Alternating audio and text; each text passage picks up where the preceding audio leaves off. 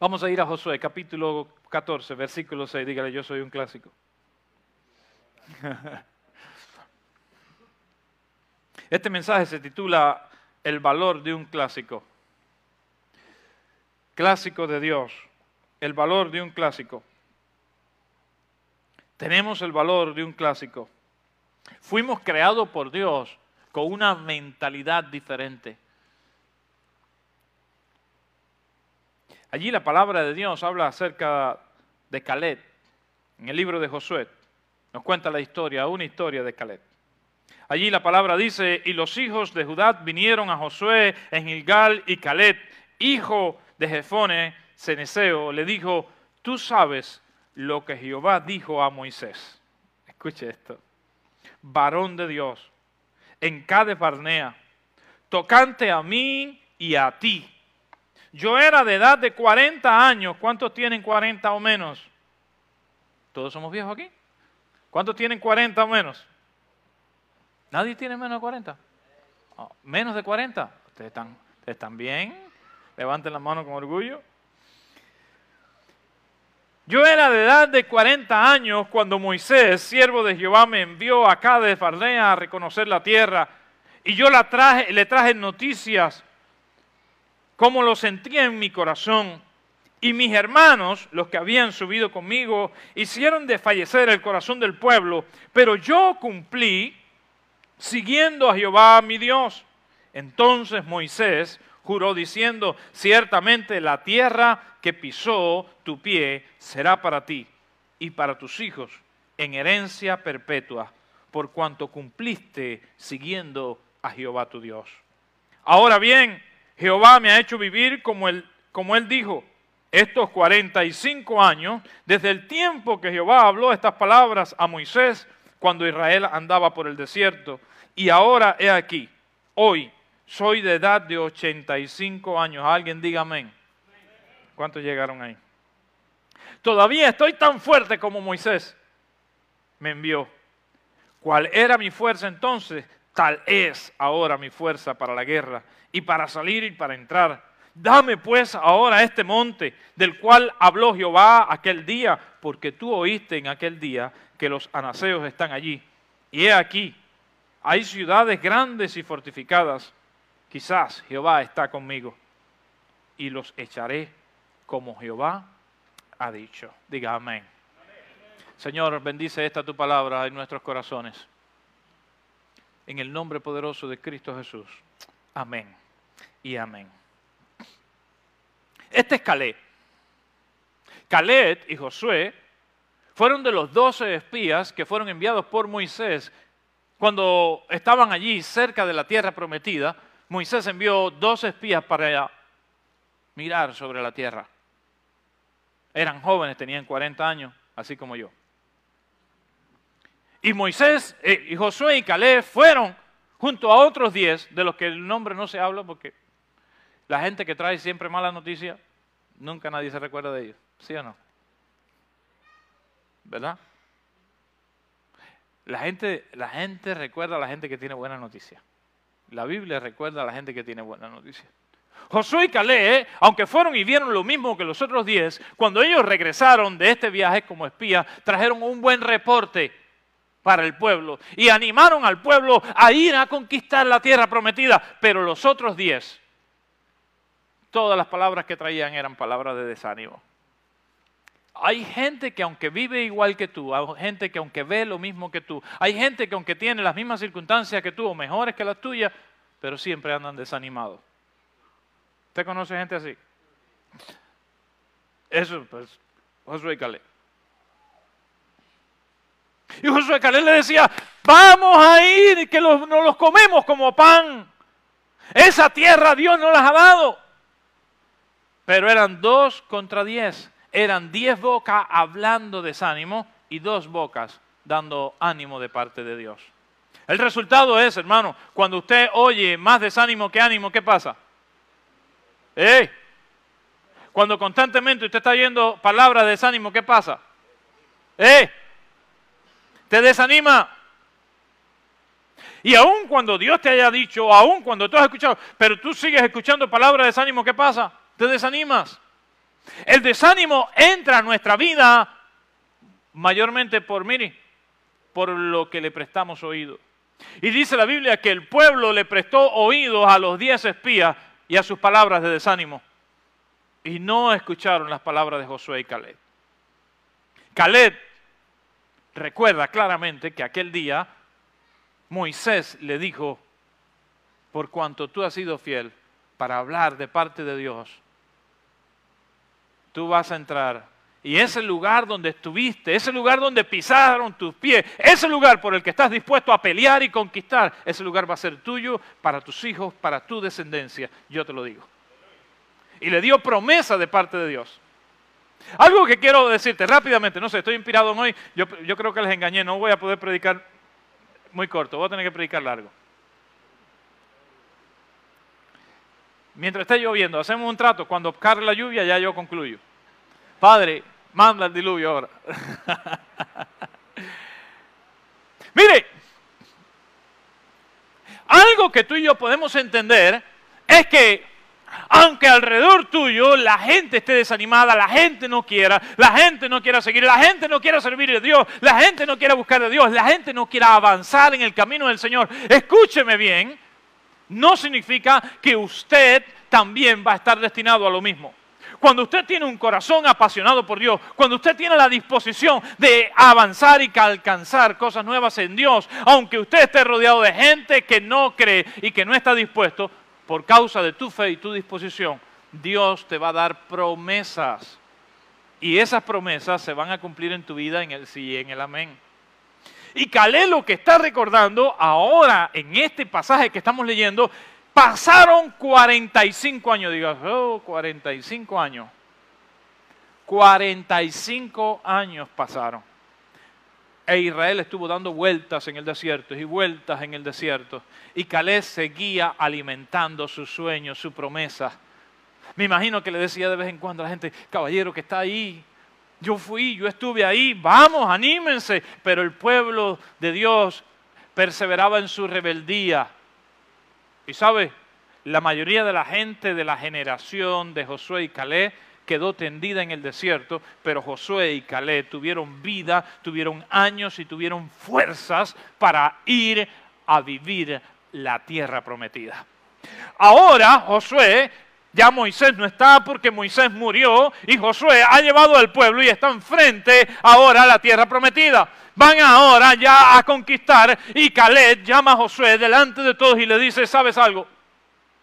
Hace 40 años yo recibí una promesa y yo estoy ready, yo estoy listo.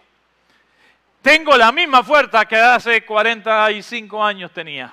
Tengo la misma pasión, tengo el mismo deseo, tengo el mismo ánimo de ir y conquistar esa tierra. Dios me prometió que esa tierra iba a ser mía y que yo iba a poder conquistarla. Déjame ir a ese monte y déjame ir y conquistar ese monte. ¿Sabes? Volviendo a los clásicos, que tanto te gustó lo que dije de los clásicos. A Abel se le alumbraron los ojos.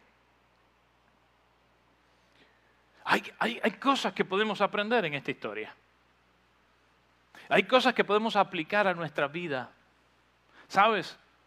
A veces nuestra fe es fervorosa cuando estamos jóvenes o cuando recién hemos conocido de las cosas de Dios o cuando estamos involucrados en algún ministerio, en algún servicio o en algún aspecto de la vida cristiana. Nuestro corazón se anima, nos llenamos de pasión, nos llenamos de fuerza, pero muchas veces con el tiempo esa pasión y ese fuego se apaga. ¿Sí o no? Yo recuerdo que de joven mucha gente me decía, ay, yo, ah, Junior, yo empecé así igualito que tú. Yo tenía una fuerza, yo tenía un ánimo, pero eso se te quita, tú vas a ver y yo lo miraba y decía, el Señor te reprenda, hijo de Satanás. No, no le decía tan feo, sí. Decía, no, no, hermano, no me diga eso. Júntese conmigo. No, muchachos, tú vas a ver. Es hora que tú estás embullado porque eres eh, líder de joven, era yo. Líder de jóvenes en la iglesia. Ah, tú te estás emocionado. Qué bueno esa pasión, pero hace 10 años yo pasé por ahí, me decía y ahora está amargado, tirado en la esquina en un banco de la iglesia.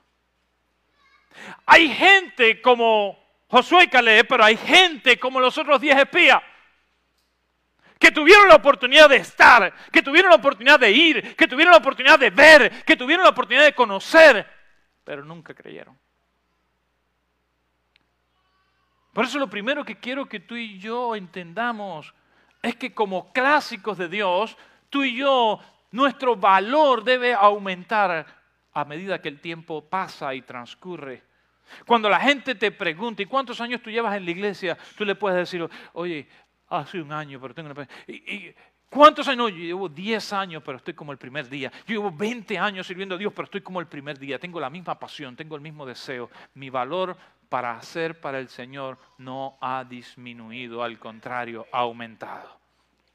Un clásico es aquel que a medida que el tiempo pasa, más valor tiene. ¿Sabes? Es maravilloso poder hacer un ejercicio con nuestra vida. Es maravilloso que de vez en vez tomemos un minuto en el silencio y en la tranquilidad para meditar sobre nuestra vida y mirar atrás en los años. Y mirar cinco años atrás, ¿dónde estabas? ¿Qué estabas haciendo? Y mirar cinco años atrás cómo estaba tu vida, cómo estabas tú, y poder mirarte ahora y decir cómo Dios ha obrado en tu vida. Ninguno de nosotros es perfecto, claro que no. Ninguno de nosotros está exento de cometer errores, claro que no. Pero cada uno de nosotros, cuando tenemos la inspiración de Dios, cuando tenemos la promesa de Dios, podemos caminar en nuestra vida, superarnos en esta vida y mirar hacia atrás y decir, oye, hace, hace un año atrás yo estaba luchando con una dificultad, pero he permanecido y mi valor ha crecido. Escúchame bien, tu valor crece a la medida que caminas con Dios, buscando hacer la voluntad de Dios. Tú vales más cada día que pasa en tu vida. Cada día que transcurre en tu vida en el camino del Señor, haciendo la voluntad de Dios, tu valor aumenta. Tú vales más. Tú vales más. Diga al que está a tu lado, mañana vas a valer más que hoy. Eso le gustó, ¿verdad? Cuando te vea el domingo que viene, tienes siete días de valor aumentado. ¡Ah! Unos cuantos ya van a poner la fecha de nacimiento en Facebook porque no la tienen.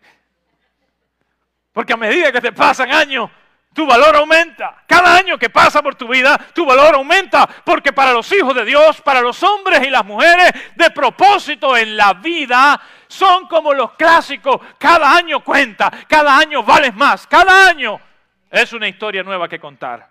Es un valor añadido a tu vida. Algo más que podemos aprender de la vida de Caleb es que aunque los años habían pasado, 45 años habían pasado, pero su misión y su pasión no había menguado, había seguido creciendo. Mire qué pasión tenía Caleb. Y cuando estaba leyendo este mensaje y estaba preparando, pensando en este punto, me vino a la mente mi hermano Antonio. Hace siete años conocí a Antonio. Y lo conocí trabajando. El hermano Juan me dijo, oye, quiero presentarte a un amigo mío, eh, Antonio, él quiere escuchar de la palabra de Dios. Digo, tú dime y vamos a verlo. Me dice, no, por la tarde podemos ir a verlo. Él trabaja en Walmart. Él está trabajando ahí en Walmart. Le digo, no, vamos esta tarde a verlo. Y allá nos fuimos a Walmart. Y allá me encontré a Antonio trabajando con actitud. Y yo lo vi trabajando y le digo, ah, este hombre está fuerte. Después tuve, eh, he tenido el privilegio de, no solo ser el pastor de Antonio, sino también ser su amigo. hemos visitado su casa y un día vamos y visito la casa y, y Antonio tiene unas fotos allí. Ah, el tipo era de película. Hollywood. Le digo, Antonio, con razón. Usted era un tipazo. Usted se salvó que no vivía en Cuba si no hubiera quedado así runguío como yo. Un clásico. Antonio viene los domingos, siempre viene temprano.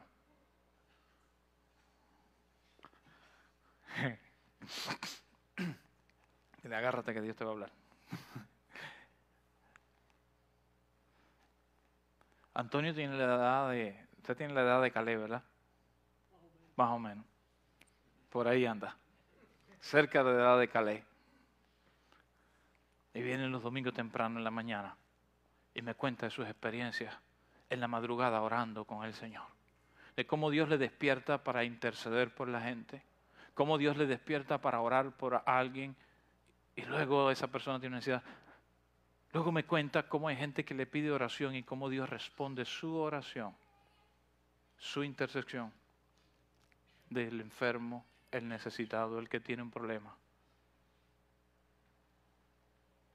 A veces viene el domingo en la mañana y me dice, pastor, tengo que buscarme un trabajo. Y yo me sonrío y le digo, Antonio, ya, ya usted trabajó bastante. Y por dentro me digo, ay Dios mío, a los 80 años yo voy a estar pensando en trabajar todavía. No puede ser. Porque veo a Antonio con su fuerza y energía y digo, Señor, yo quiero tener esa fuerza, yo quiero tener esa energía. Si tú me das vida, yo quiero vivir con esa pasión. Porque lo que le da valor a la vida es vivir la vida con una misión y con una pasión. Cuando usted no tiene misión en la vida, aunque tengas 20 años, estás muerto. Aunque tengas 15, si no tienes pasión para vivir la vida, venga.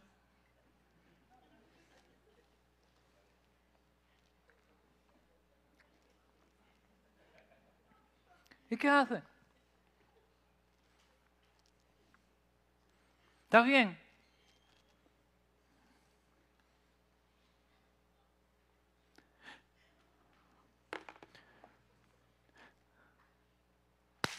Los clásicos tienen una misión, tienen una pasión.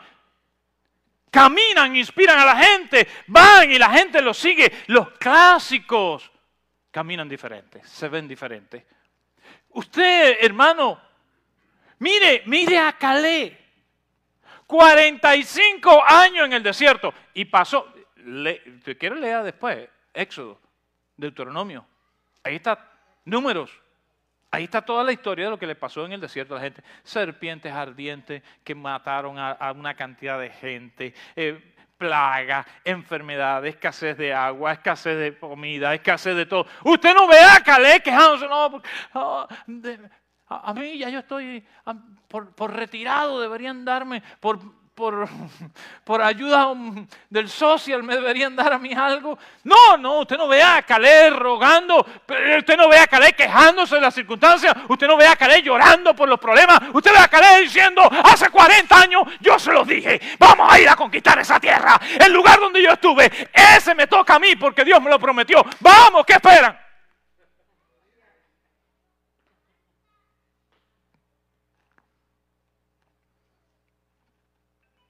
Necesitamos gente que al pasar el tiempo, su misión y su pasión se hace exponencial. Necesitamos gente que al pasar el tiempo no pierde el ánimo ni la pasión por las cosas de Dios. Necesitamos gente que nunca olvide la promesa que Dios le hizo. ¿Sabe por qué nos desanimamos? ¿Sabe por qué olvidamos nuestra misión? ¿Sabe por qué perdemos la pasión por Dios? Una de las razones por las que perdemos la pasión por Dios es porque olvidamos las promesas que Dios nos ha dado. No sé si tú puedes entender esto. ¿Alguna vez Dios o alguien de parte de Dios ha hablado tu vida y te ha dado promesas? A ver, levanten las manos los que alguna vez, si no para hoy mismo empezar a hacer eso. ¿Alguna vez Dios ha hablado tu vida y te ha dado promesas? O alguien de parte de Dios, pastor, un líder, un profeta, un amigo, te ha dado promesas de parte de Dios. Levanta tu mano. Ahí donde estás. Escúcheme. míreme fijamente. No olvide lo que Dios le ha prometido. Segundo, segundo, no tenga pena ni vergüenza de reclamarlo. Escúcheme. Dios es de lo que cuando promete se le gusta que se lo recordemos. ¿Me está oyendo? A Dios le gusta que le recordemos cuando Él nos ha prometido algo.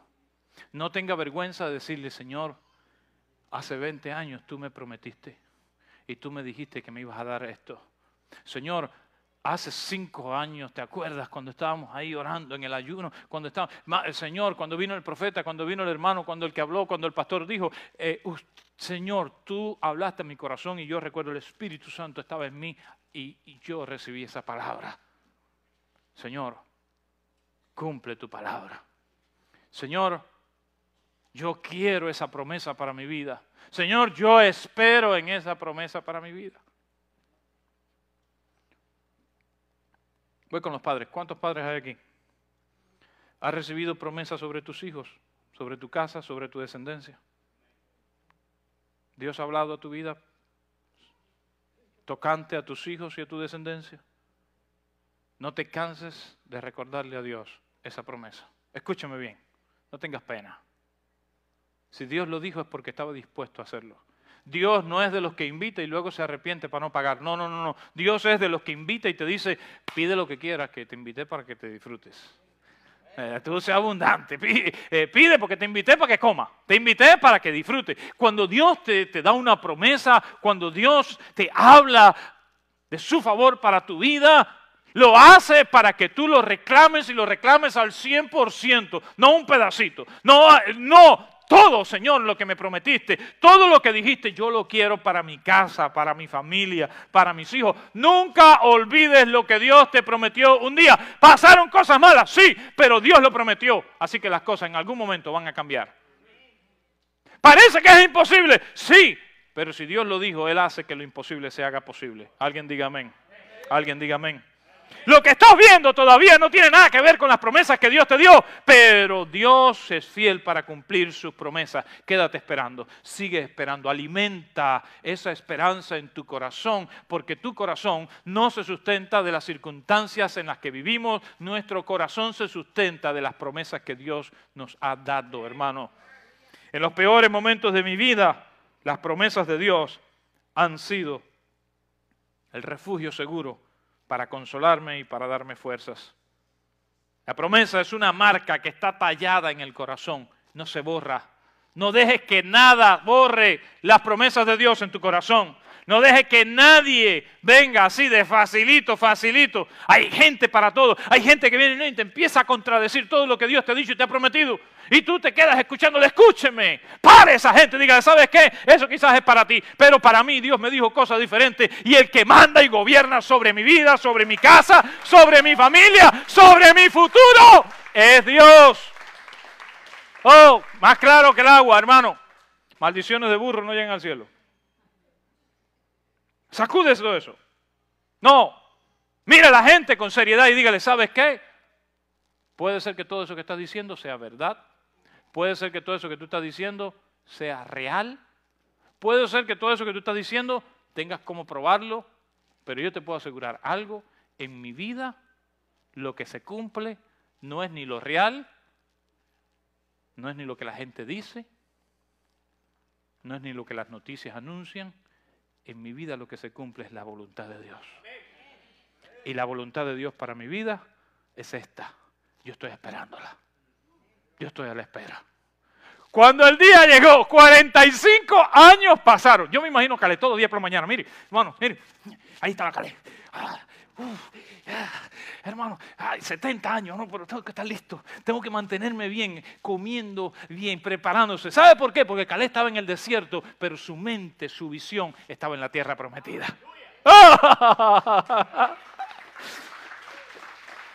Todos los días ejercitándose.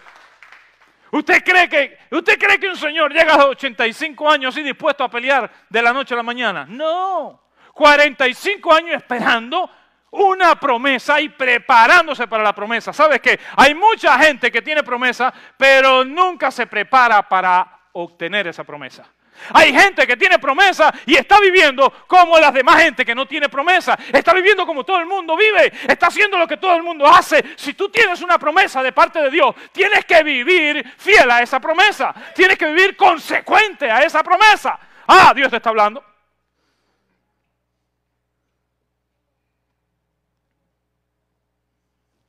Tienes que estar listo para el momento. Tienes que estar lista para el momento. Tienes que estar listo. Esas cosas que esperamos por años, que añoramos por años, tenemos que estar listos para ello. No puedes esperar a prepararte para si un día Dios se acuerda de ti, porque Dios todos los días se acuerda de ti. No hay un día que haya pasado en tu vida en vano. No hay un proceso que haya pasado en tu vida en vano. Todo, absolutamente todo lo que ha acontecido en tu vida obrará para bien, para el cumplimiento de la promesa de Dios en tu vida. Tú solo estate lista, estate listo, estate apercibida, apercibido, para que cuando Dios conceda eso en tu vida, entonces tú estés listo y lista para obtener lo que Dios tiene para ti. Hermano, los clásicos se preparan para el momento. Mire, y esto no lo había pensado. Para ahí viene Dios. Quien tiene un carro clásico, no lo tiene para andar con él tirándole cosas arriba. No, no, no, no. Es para un momento especial, como a ver, nada más que le dije, le dijimos al hermano Abel, hermano, el domingo pasado, ¿usted cree que usted puede? Sí, pastor, ¿cómo no? Porque ¿sabe qué? Es que tiene un carrito clásico. Lo que está esperando es el momento. ¿Momento para qué? Porque lo clásico vale. Porque lo clásico se tiene listo, prepara, mire, ese carro se le pasa el trapito, se le engrasa todo. No es para andar todos los días en él, es para el momento para el momento, para la oportunidad. Y cuando el clásico sale, todo el mundo, ¡oh!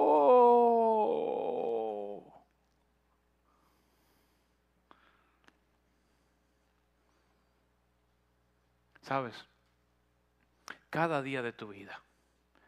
Allí quizás en el garage, en el shop, en el anonimato, pásate el trapito date brillo, consérvate, engrásate bien con la oración, con la búsqueda de Dios, con la búsqueda de la palabra de Dios. Date mantenimiento, mantente saludable, mantente lindo, mantente linda, mantente hermoso para el Señor, mantente enfocado, optimista para el Señor. Y cuando te pregunte, y tú, eh, estoy esperando mi momento. Estoy esperando el momento. Yo soy un clásico. No, lo mío no es andar por ahí haciendo bulla. Lo mío es salir en el momento que Dios quiere que salga. Lo mío es hacer en el momento de Dios. Porque dice la Biblia que todo tiene su tiempo bajo el cielo y bajo la tierra. Hermano, quiero terminar para no cumplirte el sueño de las tres horas. Y hay un pastel que tenemos que picar. A propósito, ¿Ustedes miraron bien ese pastel? Yo creo que está más lindo que el de las madres. ¿Eh? ¿No? ¿Eh? Sí, ¿eh? Yo creo que sí. ¿Será porque el de las madres lo mandamos a hacer nosotros? es que en eso sí, definitivamente las mujeres nos ganan. Las mujeres siempre tienen mejor gusto que nosotros. Tenía un profesor en el seminario, y aquí un paréntesis para después cerrar, la última estocada con el clásico. Tenía un profesor en el seminario y él nos decía, muchachos, Tres consejos rápidos. Nunca discuta con su suegra.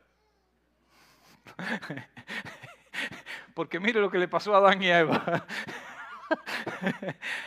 Eh, segundo consejo, y se lo voy a dejar en el segundo. Siempre dejen que las mujeres escojan porque ellas tienen mejor gusto que nosotros. Y eso es cierto, las mujeres tienen mejor gusto que nosotros. ¿Usted ve cómo yo me he visto? Ese es su cel. Si está bien o mal, échale la culpa a ella.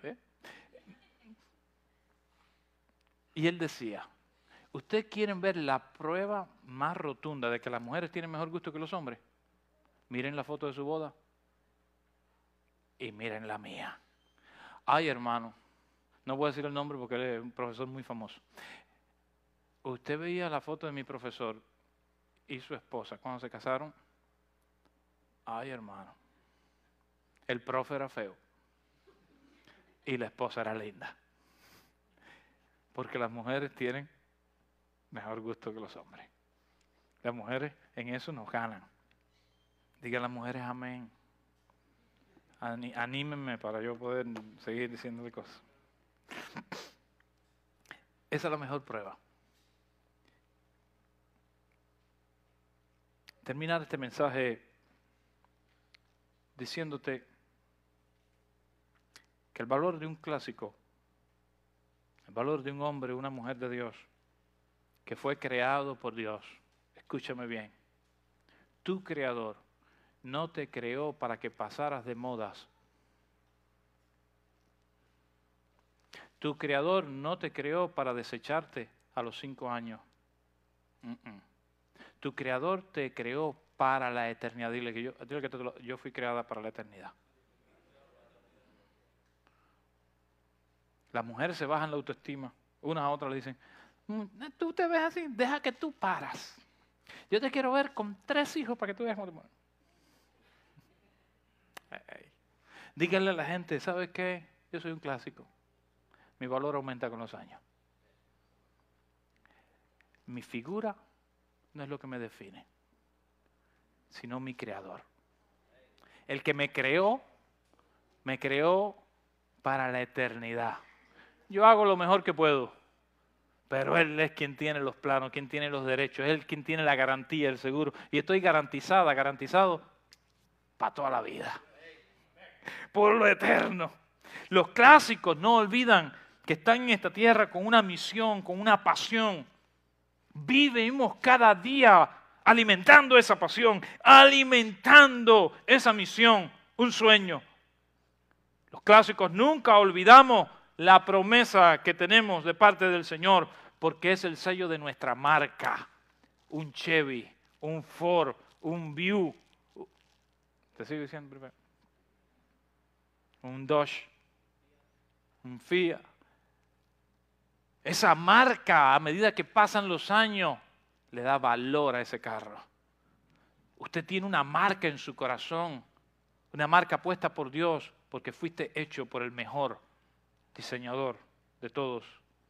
Los clásicos se preparan para el momento, porque Dios siempre está buscando ocasión para bendecir tu vida y para cumplir sus propósitos en tu vida. Hermano mío, hermana mía, vivamos esta vida a la expectativa de lo que Dios quiere hacer con nosotros. Vivamos esta vida preparados para lo que Dios quiere hacer con nosotros. Estoy tan feliz de poder bendecir tu vida y que esta palabra pueda ser de bendición para ti. Durante esta semana, hazle un chiste a alguien. Durante esta semana, usa este mensaje para hablarle al corazón de alguien. Dile, sabes, tú eres un clásico o un carro moderno. Yo soy un clásico. Y dile a la gente por qué su vida tiene valor. Que ellos fueron creados por un creador que les da valor eterno. Que el valor no se pierde con los años ni con los rayazos del camino. El valor se gana con los años. El valor se obtiene caminando con Dios y que cada vez valemos más. Que estamos listos para el momento como Calé. Y cuando llegue la hora, podemos pararnos y decir, dame ese monte, porque ese monte Dios me lo prometió y yo lo voy a conquistar. Si quieres ponerte en pie, yo quiero orar por tu vida en este día tan especial de los padres.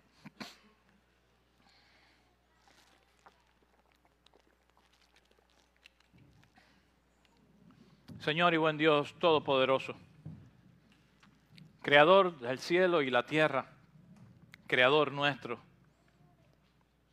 Señor, que tu palabra en nosotros surta efecto al ciento por uno. Que no olvidemos el valor que tenemos en ti. Que no olvidemos que somos como un clásico, que cada vez más valor tenemos en ti, Señor. Yo te pido, Padre amado, que tú selles tu palabra en sus corazones. Que en este día tú hayas usado esta palabra para hablarle a alguien, para darle valor a la vida de alguien, para animar a alguien para que alguien se levante como Calé y diga, heme aquí, dame ese monte, yo lo voy a conquistar. Para que alguien que se había olvidado de la promesa que Dios le había dado, hoy la recuerde y se levante y diga, esa promesa es mía y yo voy a pelear por esa promesa. Yo voy a luchar por esa promesa. Yo voy a vivir esperando el momento de conquistar esa promesa. Señor, tú le hablas al corazón de tus hijos. Tu Espíritu Santo en este lugar es un espíritu de ánimo, de fuerza, de pasión. Yo te ruego, Señor amado, que tú uses tu palabra para animar nuestros corazones, para encontrar el valor que tenemos en ti, para no rendirnos, para no regresar atrás, para no desecharnos, jonquearnos, sino para darnos cada vez más, más mantenimiento, más oportunidades de ser mejores para ti, de aumentar nuestro valor en ti. Bendice a cada uno de estos tus hijos, tus hijas, con toda bendición eterna. Hermano mío, hermana, yo te bendigo en el nombre del Padre, del Hijo y del Espíritu de Dios. Que la gracia y la bendición de Dios sea sobre tu vida. Que el Señor Dios Todopoderoso llene tu vida de su gracia y de su amor. Que donde quiera que vayas, tú puedas mostrar el valor de Dios en ti. Por Cristo Jesús yo te bendigo.